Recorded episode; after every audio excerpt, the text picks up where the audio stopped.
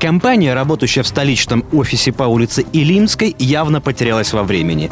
Один лишь офис чего стоит. Оформление, как в штабе у радикалов и экстремистов. К флаге символика. А ведь речь об успешной группе компании «Белагра». Как такой антураж помогает продавать запчасти к белорусским тракторам – загадка. Но, похоже, это тот случай, когда под видом бизнеса работала так называемая «спящая ячейка». И свои альтернативные взгляды сотрудники этой компании подкрепляли делом.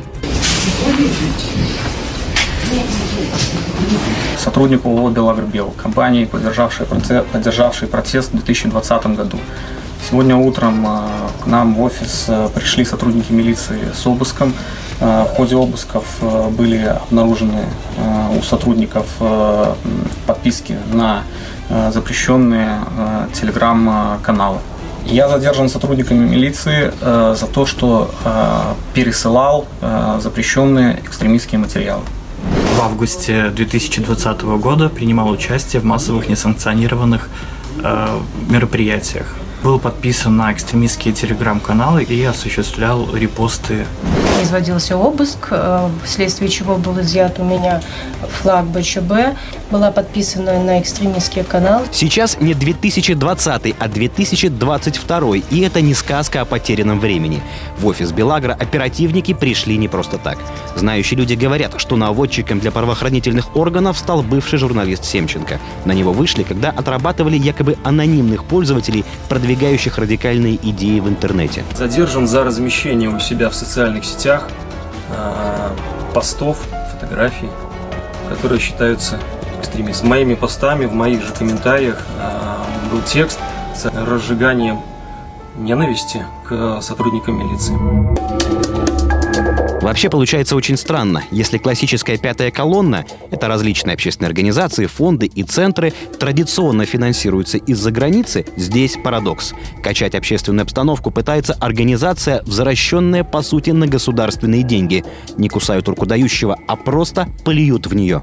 Задержан за э, репост экстремистской информации в Телеграм. В личной переписке оскорбил сотрудника внутренних дел. Принимал участие в э, несанкционированных мероприятиях в августе 2020 года. Э, раскаиваюсь, впредь обещаю больше такого не делать. Схема бизнеса «Белагра» «Купи-продай». Компания ничего не производила, а была лишь посредником и зарабатывала неплохо на продаже белорусской техники и запасных частей в страны СНГ. Поставляет продукцию МТЗ, Амкадора, Минского моторного завода. Также занимается сервисным обслуживанием. 70 тысяч клиентов в 55 странах и огромный оборот. Зарплаты от 1000 долларов. И здесь, в компании, которая построила бизнес на продаже товаров белорусских предприятий, поддержали беспорядки. Более того, были готовы в любой момент их возобновить. Во время обыска в офисе фирмы обнаружено изъято большое количество протестной атрибутики и символики, а также у одного из сотрудников компании на рабочем месте обнаружена марихуана.